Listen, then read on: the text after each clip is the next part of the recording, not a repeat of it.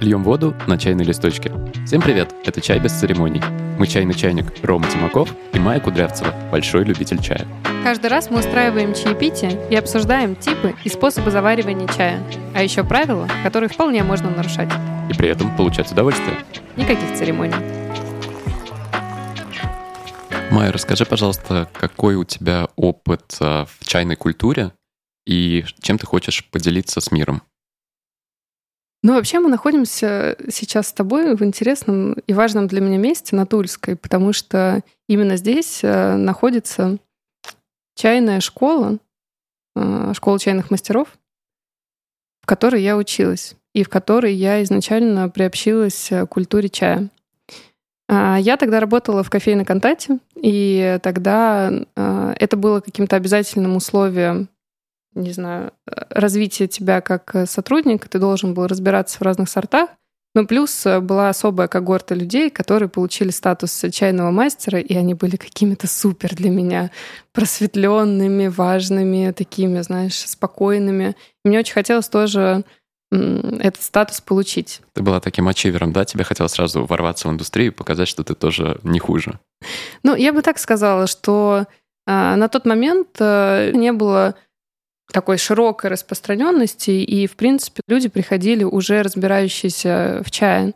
Поэтому хотелось с ними поддерживать диалог на должном уровне, а не просто, ну, как-то типа консультировать, вот э, там возьмите, не знаю, клубнику со сливками. Это же скучно, правильно? Не, ну кому-то это весело. Ну, кому-то это весело, и пить это тоже, наверное, весело с сахаром, но в целом не на то у меня был запрос. То есть я когда а, пришла какой-то специализированный там чайный кофейный магазин, мне очень хотелось понять, а, смогу ли я в этой культуре как-то разговаривать на равных с людьми, которые уже в ней давно. Вот. И тогда я вот активно ходила по разным а, тренингам внутрикорпоративным, изучала там всякие элитные сорта, разные улуны, белые, черные, чаи. А, все их пробовала, и это, это уже давало мне достаточную базу, чтобы делиться там своим опытом. Но все же у меня вот теплилась мысль получить, значит, э, некий сертификат чайного мастера. В общем, я попала в чайную школу, и мастера звали Шамиль. Шамиль Пию. Пию. Пию чай. Да. И э, каково было мое удивление, как человека, который уже был ну, как-то накручен объемом информации. У меня уже была там гигантская изученная методичка, как что там отличается, какая-то специфика заваривания, температура. А, я знала всю наизусть посуду и какие-то особенности японской, китайской чайной церемонии. И я, в общем, со всем этим багажом знаний пришла к нему а, и думала, что сейчас будет level up. Но случилось обратное, потому что он мне сказал... Забудь все. Потому что он сказал, на самом деле чайная церемония, вот чем проще и чем меньше ты сама напрягаешься в момент ее проведения, тем лучше. Единственная а, нация, не знаю, страна, которая заморачивается по чайным церемониям, это Япония. И они действительно к этому как сурово относятся. Нет. Китайцы из-за того, что они пьют э, чай постоянно в течение дня и в больших объемах, ну, им просто не до этого. Действительно, есть китайская чайная церемония. Она проводится там во время каких-то праздничных дней или там встреч с друзьями. У нее есть свои ритуалы, и там, как ни странно, больше акцент на то, как ты взаимодействуешь с чаем, на какой-то артистизм, как ты это все а, преподносишь. Маркетинг. Ну, вроде того. Ну, на самом деле маркетинг э, опыта. Потому что чайный мастер, по большому счету, это человек, который создает атмосферу этого чаепития, задает темы для разговоров, а, помогает всем а, выйти в ровном и хорошем, желательно, настроении после этой церемонии. Да, но прости, я тебя перебил. А, ты говорил о том, что единственная нация, которая заморачивается, это Япония, и в итоге твой гуру открыл тебе глаза. Самое главное. Вот чем проще, тем лучше. И он мне показал самую простую церемонию, она называется гунфуча, и она действительно состоит в том, что ты сначала завариваешь чай, потом ты его заливаешь в специальную какую-то емкость, и из нее э, разливаешь уже по пиалам. Это все, что, в принципе, нужно знать. Но при этом, видишь, уже две тары. В одной завариваешь, а в другую переливаешь. Это связано с тем, что а чай перестает быть э, полезным и зачастую вкусным, и он становится там слишком терпким, если его передержать в воде, как это делают многие.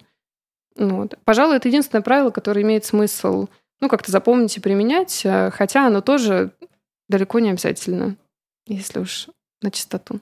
Получается, что для того, чтобы покайфовать, тебе нужен хороший чай, и как будто бы все, тебе не нужен золоченый чайничек глиняный, там, династии Минь, тебе не нужно надевать кимоно, тебе не нужно звать э, какой-нибудь хор буддийских монахов, все намного проще, чем мы привыкли видеть в фильмах, э, читать в книгах, и... Ну, зависит от того, какие именно там книги э, и фильмы ты смотришь. Но по большому счету, да.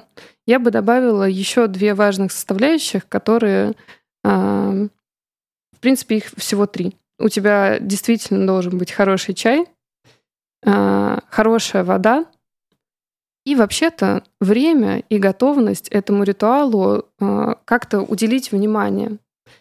Я бы даже сказала, что чай и вода — это такие важные составляющие в принципе для заваривания чая в любых условиях. Но вот если ты прям, знаешь, подойдешь к этому с любовью, там, обогреешь этот чаек кипятком, настроишься на хороший лад, ну, фактически просто уделишь себе время там, не пять минут выпил и побежал, а хотя бы 15, то вот она случится, твоя чайная церемония персональная, и совсем не важно, один ты или нет, утром это днем или вечером происходит. Хорошо, ты назвала три ключевых элемента. Это чай, вода и время-готовность. Давай по ним и пойдем. Какая нужна вода?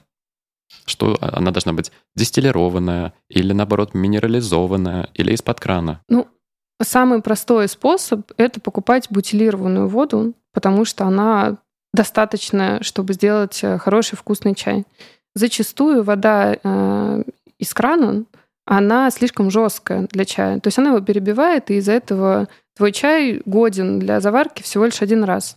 Вот если у тебя остается много накипи на твоем чайнике, есть большая вероятность, что вода не очень подходит. Она может испортить чай. Сколько времени нужно и в какое время суток оптимально устроить для себя такую церемонию, чтобы Просто получить удовольствие для себя. Не кого-то впечатлить, удивить там девушку на свидании, а для себя. Ну, я думаю, что ты задаешь э, вопрос некорректно. Что значит, э, в какое время суток это можно сделать? Это можно сделать в любое время суток. Э, лучше не устраивать прям поздно вечером, потому что есть вероятность, что тебя расколбасит, и ты просто не уснешь. Но в остальном любое время подходит, и просто будет разное действие чая на тебя в зависимости от заварки уже. А сколько тебе времени нужно? Минут 15? Но если у тебя есть запрос на то, чтобы посидеть, пофилософствовать, а как-то действительно настроиться на чай, то я бы закладывала, ну, хотя бы полчаса. Так, такое время, когда ты, ну, в идеале прислушиваешься к себе и прислушиваешься к ощущениям, которые вызывает у тебя чай по-настоящему. Нет, до свидания, я пойду возьму латте. Да, да, да, да, да. Поэтому мне хочется упростить. Вот то, что началось тогда с Шамилем, это супер упрощение отношения к чаю как э, к некой элитарной культуре, э, в которой могут присутствовать только вот чайные мастера и их, значит, э, подаваны. И я бы хотела скорее про это говорить. Есть люди, которые действительно в этой культуре давно, и они, правда, отличаются тем, что они более ну, спокойные, размеренные, знаешь, э, у них улучшаются, наверное, вкусовые какие-то... Рецепторы? Ну да, в общем, у них очищаются вкусовые рецепторы, и они лучше воспринимают разные вкусы еды, в том числе они иначе даже могут начать воспринимать ароматы более тонко. Но по большому счету это какой-то классный бонус, однако это не не та вещь, к которой многие люди стремятся. Зачастую они стремятся, ну вот просто э, пить чай, возможно, более интересный, чем э, то, что продается в супермаркетах, э, там, в пакетиках. И наша с тобой цель про это рассказать. Да, и популяризировать хорошие сорта чая. И главное, мне кажется, показать людям, что чай бывает разный, и каждый может найти тот, который понравится ему. А, я помню, как впервые ты дала мне попробовать тот самый японский чай гёкура, который мы пьем сейчас, и я не почувствовал ничего. Мне показалось, что это просто подкрашенный кипяток, и у него нет ни вкуса, ни запаха, и бледненький цвет. И подумал, что, наверное, со мной что-то не так, и это не про меня, и на долгие годы отказался от экспериментов с чаем. Почему так происходит и как этого избежать? Это вопрос э, отчасти твоей готовности попробовать что-то более тонкое, чем яркий, не знаю, чай с карамелью и с бергамотом, э, к которому ты привык. А, Май, то есть получается, если человек всю жизнь пил а, масс-маркетовый чай из пакетика, топал на работу и был счастлив, и внезапно он задумался, что можно попробовать что-то более интересное и классное, и он хочет это сделать, скорее всего, он разочаруется, так? Это точно не то, что мы хотим сказать э, сначала стань гуру, а потом ты поймешь. Ну вот просто смотри, мой кейс. А, несколько лет назад я перестал пить кофе, просто потому что мне становилось от него не очень хорошо. Но при этом остался запрос на то, чтобы пить что-то помимо воды, и при этом, чтобы оно бодрило, освежало, и так, так я посмотрел в сторону чаев, но с детства у меня были не очень хорошие ассоциации с обычным там байховым черным чаем с бергамотом, и я начал пробовать что-то новое, и теперь у меня есть какой-то небольшой репертуар чаев, которые мне по кайфу. А, ну, вот видишь, у тебя как раз был запрос на какой-то интересный чай, не байховый. Нужно признать, что у большинства людей его нет. И в этом смысле вот есть э, такой чай, как молочный улун, который э, там чайные мастера и вообще люди, разбирающиеся в чае, не котируют. Я люблю. Однако, да, однако я его тоже люблю, и в том числе за то, что он популяризирует эту историю с чайной культурой. Ты через молочный улун очень легко можешь войти а, в категорию как бы там, не знаю, в том числе чистых чаев, каких-то элитных, необычных чаев а, из разных стран. Потому что молочный улун — это все еще а, интересный чай, он все еще с ярким ароматом, с ярким вкусом, но он уже реже продается там в масс-маркете, и как будто бы, чтобы хотя бы распробовать разные молочные улуны, тебе придется все же дойти до специализированного магазина и узнать там, насколько прекрасный и огромный мир э, чая.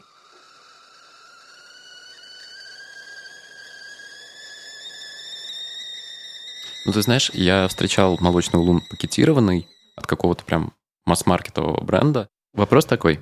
А стоит ли экспериментировать с масс-маркетовыми чаями? Например, ты приходишь и видишь, вот по доступной цене, прямо на уровне твоих глаз, лежат пакетики с молочным улуном. А потом ты берешь и такой, ну, что-то как-то вот даже на твой не, неизысканный вкус, это не чай, это какой-то компотик. И потом ты такой, ну, видимо, эта культура не для меня.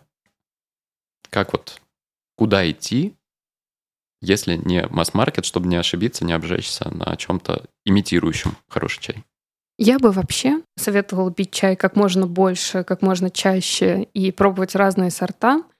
А, меня тоже пугает перспектива, что люди подумают, о, классно, попробую, наслышан про молочный улун, ой, не понравилось, буду продолжать пить индийский... Три слона. Три слона. Я бы попробовала чуть назад отойти и задаться вопросом, а что я, собственно, хочу от чая получить.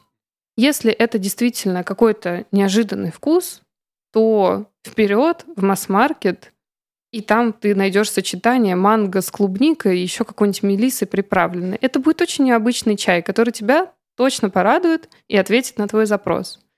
Но если у тебя есть запрос на то, чтобы а, там, взбодриться с утра, причем надолго, или а, почувствовать какой-то более тонкий аромат или вкус. И, или, например, почувствовать... Изменение сознания. Например, изменение сознания то вероятнее всего этот запрос приведет тебя не в супермаркет, а в какую-то розничную сеть чая, который там ну, развесного чая.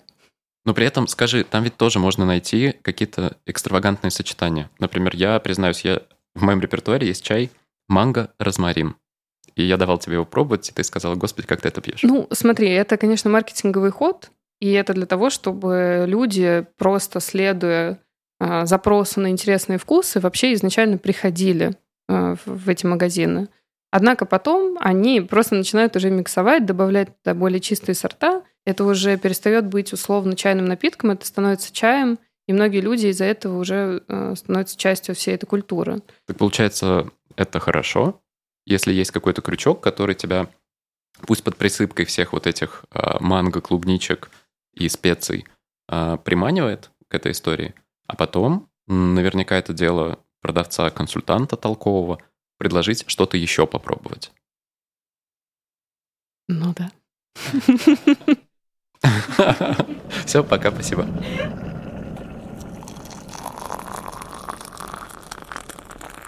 По большому счету, самое главное, самый главный запрос, который у тебя есть э, к чаю, когда ты привык закупаться в масс-маркете, это удивление. Чай должен тебя, ну, как-то он должен тебя радовать, ты не относишься к этому слишком серьезно. И идеально, если а, консультант в процессе разговора с тобой сможет рассказать тебе про те чистые сорта, которые тоже, как ни странно, могут тебя удивить. Вот э, если мы вспомним момент, когда ты решил как-то более активно пробовать гёкуран, то по факту ты был тем самым человеком, который ну, еще как бы уже не кофе, но еще и не чай, и такой неопределившийся. И вот эта вот история с тем, что это чай из Японии. Он, значит, чай гениев считается. В нем очень много... Антиоксидантов модных. На самом деле больше, чем в остальных чаях. А, вот это тебя зацепило. А потом, вспоминай, тебя зацепил рыбный вкус. Ты такой, что? И легенда. Да, что у тебя было восприятие, что чай не может иметь такой вкус. Он не должен таким быть. Но он тебе именно этим и запомнился. А, а легенда же у него какая? Очень простая, она связана скорее с процессом производства. Они действительно выращивают этот чай в тени, но, кроме всего прочего, а, удобряют его рыбными, значит... Э, потрошками. Рыбными потрошками. А, тем самым добавляя ему вот этот рыбный вкус. Ну, плюс они его поливают ведь еще морской водой, и вообще тщательно следят за тем, чтобы как можно больше йода э, напитал этот э, чай в себя. А что может повлиять негативно на рецепторы или наоборот помочь их очистить? Ну, по большому счету, честно говоря, чем более чистый твой организм, чем более там правильной едой ты питаешься, чем э, чище воздух вокруг тебя, э, тем больше вероятности, что ты будешь чувствовать чай во, во всех там его оттенках и нюансах. Однако это все не обязательно. И я думаю, что это объясняет, кстати, ту историю, что люди любят яркие вкусы, а, потому что у них нет возможности, ну или желания вот этим вот ограничениям следовать, чтобы вот эти вот оттеночки почувствовать. Конечно, им нужно и лимончику, и а, сахара, и молока туда добавить. И все сразу. Смотри, мы когда обсуждали эту тему, возник вопрос а, температуры. Я говорил, что иногда у меня геокура не получается, и может быть что-то не так с температурой. Ты, когда перечисляла основные моменты, сказала чай, вода, время. А про температуру мы как-то с тобой не упомянули. Она важна, потому что, как правило, на элитных или полуэлитных, неважно, в сортах чая написано рекомендуемая температура заваривания там 70, 77 градусов и 5 десятых. Да, еще обычно прописывается Э, атмосферное давление, которое должно быть, и еще желательно погодные условия. И группа крови. Да, как, и это тогда будет идеальный чай. Вот это все чушь. Э, Шамиль, мой гуру, э, на первом же занятии он мне сказал, слушай, ну ты можешь, ну да, это зеленый чай, ну завари его, ну не кипятком, ну подожди пару минут после того, как вода у тебя скипела, и нормальный у тебя будет чаек. Вкусный. То есть 95 градусов как бы норм на зеленый да, чай? Да, вполне, вполне. Вопрос э, лишь в том, хочешь ли ты его растянуть, скажем, на долгую какую-то церемонию. И если ты действительно хочешь несколько заварок, то не имеет смысла его ошарашить 100 э, градусами, потому что он все свои свойства, весь свой вкус, всю свою терпкость в первую же заварку тебе отдаст. Поэтому у тебя получится перезаваренный чай, но, кроме всего прочего, вторую и третью заварку он просто ну, уже не доживет банально.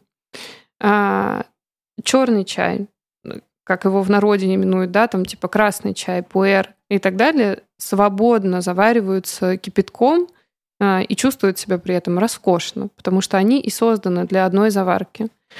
А, я бы сказала, что есть более нежные сорта, такие как белый чай, желтый чай и некоторые виды зеленого чая, они, конечно, требуют, ну, просто не такой шокирующей температуры. Но в остальном никаких особых требований здесь, конечно, нет. То есть разница, грубо говоря, в 5-10 градусов ничего не решает? Абсолютно, да. Вопрос лишь в том, насколько ты хочешь, чтобы этот чай у тебя долго прожил. Однако а, есть, э, ну, есть у нас также история с тем, что мы завариваем чай, и после этого ну, часов пять у нас эта заварка стоит, и мы, значит, уже охладевшую эту заварку оживляем кипяточком. У меня сейчас в голове играет э, трек группы «Хлеб, чай, сахар». Да. Он у всех играет, наверное, постоянно. Да, э, считается правильным по отношению к чаю и к себе а, это проливать чай. Расскажи. То есть ты, э, у тебя есть заварка э, сухая, ты ее проливаешь кипятком и тут же сливаешь там либо в отдельную какую-то тару, либо сразу прям в пиалы разливаешь. То есть у тебя просто не стоит заварка в горячей воде. Угу. То есть если я рассчитываю его потом перезаваривать, надо обязательно так сделать? Даже если ты не планируешь его потом перезаваривать, э, лучше делать именно так. Он все свои основные свойства в этот момент уже отдаст, а дальше он будет только насыщаться вот этими танинами э, и всем, что добавляет ему крепости. Мы, наверное, в одном из следующих выпусков подробно поговорим про вот эту английскую историю чая с молоком. Но я сейчас немножко другое хочу спросить. Почему тогда такие ценители чая, как англичане, которые его э, вывозили из Индии и Китая, э, не следуют вот этому правилу, что надо заварить и перелить. Как я понимаю, у них есть один чайничек-заварничек, допустим, серебряная ситечка или еще какой-то барьер, чтобы чаинки не попали в чашку, и все. А, я думаю, что здесь ответ э, кроется в том, откуда они этот чай изначально берут. И вообще, откуда у них эта культура потребления чая появилась? Основной поставщик чая в Англию это, конечно, Индия. И в Индии чай, э, ну, он более, он более жесткий, он более терпкий. Зачастую они поставляют именно э, красный чай. Это тот, который мы называем обычно черный. Да. А, или там дарджилинги. И вот я полагаю, что когда они впервые стали сталкиваться с этой культурой, они действительно а, ориентировались больше на индийское потребление чая, а как известно... Это вот эти все масала. Да, в, в Индии же есть как раз культура с молоком пить чай, да еще и со специями, да еще и желательно даже в этом молоке проваривать. Поэтому они скорее ориентируются на Индию, но любителей чая в России и вообще вся эта культура куда более древняя, она, конечно, а, склоняется больше к китайскому способу. Недавно узнал, кстати, про современных англичан, про современное поколение. Они зачастую, переезжая в новую квартиру, не покупают себе чайник, ни электрический, ни обычный. Знаешь, что они делают? Mm-mm. М-м. Просто греют воду в микроволновку. Серьезно, и заваривают чай так. Ну, вообще, дикари. Вот смотри, ты говоришь дикари, но при этом все соблюдено. Чай есть, время, ну ладно, если ты пользуешься микроволновкой, наверное, времени нет, но вода есть, и она нагревается. Но все равно они дикари. А, Май, скажи чуть поподробнее про м, третий наш пункт, про время и про состояние. Что должно быть в голове, или наоборот, чего не должно быть в голове, когда ты хочешь заварить чаек, покайфовать один или с друзьями? Я думаю, что и выбирая у себя уже дома из какого-то ассортимента, и приходя в магазин специальный, важно приходить не за каким-то конкретным сортом чая и даже не за черным, зеленым, улуном и так далее. Важно приходить с одним простым вот пониманием. Вот у меня состояние такое, а хочу, чтобы было такое. Хочу, чтобы э, там, он меня взбодрил. Хочу чтобы у меня поменялось настроение. Хочу более философским быть, потому что у меня там планируется встреча с друзьями, и хочется настроить на такой миролюбивый лад. А, и когда ты с этим приходишь, ты получаешь куда более широкий ассортимент выбора, чем если бы ты пришел за каким-то определенным сортом. За ним имеет смысл приходить тогда, когда ты уже его распробовал, уже там, 10 тысяч лет его пьешь, и, конечно, его хочешь э, продолжать употреблять. Что касается времени. Это вообще такая, это вообще такая история, она совершенно не техничная, но именно она создает все настроение и весь все удовольствие от э, употребления чая. То есть такая банальная истина, все всегда уже в нас, и все зависит от нас. Да, и очень сильно это зависит от э, внимания, которое ты уделяешь каждому из э, этапов как выбора чая, так и его заваривания. Ты можешь понаблюдать за тем, как эти чаинки у тебя, значит, раскрываются под воздействием а, воды. Ты можешь увидеть, какого цвета у тебя сам настой, посмотреть его на свет, а, каким-то образом вот эти детали замечать и, кроме всего прочего, отследить, какое у тебя было состояние до того, как ты начал пить этот чай, и как оно изменилось в процессе, каким оно стало после. То есть вот это вот наблюдение, оно, конечно, требует, я бы не сказала, что сконцентрированности, знаешь, какой-то напряженности, но точно отсутствие дополнительного информационного поля. То есть я бы не советовала, если ты решил насладиться прям чаем, не советовала бы делать это под э, YouTube. Угу. То есть не наводим суету. Да, э, по сути, все, весь тот большой результат, который получают любители чая, это как раз отсутствие суеты в их жизни, потому что они уделяют достаточно времени, э, чтобы, ну, чтобы от этой суеты избавиться. Поэтому часто там, не знаю, сейчас люди активно ударяются в какие-то медитации, в какие-то специальные практики, телесные практики. Фактически чай — это такой а, самый простой способ вот это вот состояние словить, умиротворенности, спокойствия и такого а, немножко стороннего наблюдения как за своим организмом, так и за вот чаем, который меняет это состояние. Такой немного терапевтический эффект. Абсолютно, да.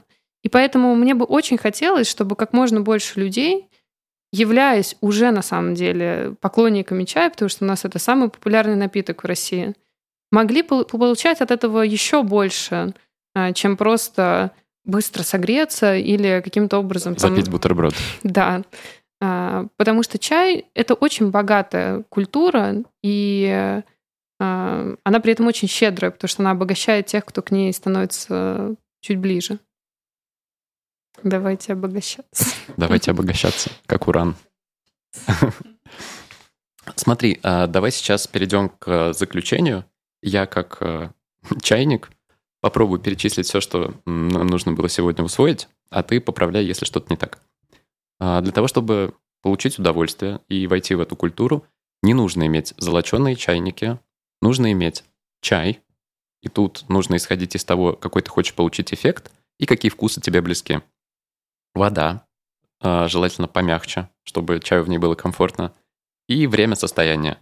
То есть не суетиться, сделать все размеренно да, и прислушиваться к себе. И все. Да. И поэтому чай и без церемоний.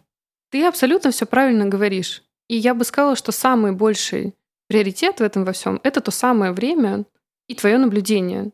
Потому что все остальное, оно каким-то образом достраивается. И даже если у тебя жестковатая вода. И не заварился геокур со второго раза. То ничего страшного с тобой не произойдет, ведь важно то, как ты сам настроен э, на чаепитие, которое обязательно должно пройти без церемоний.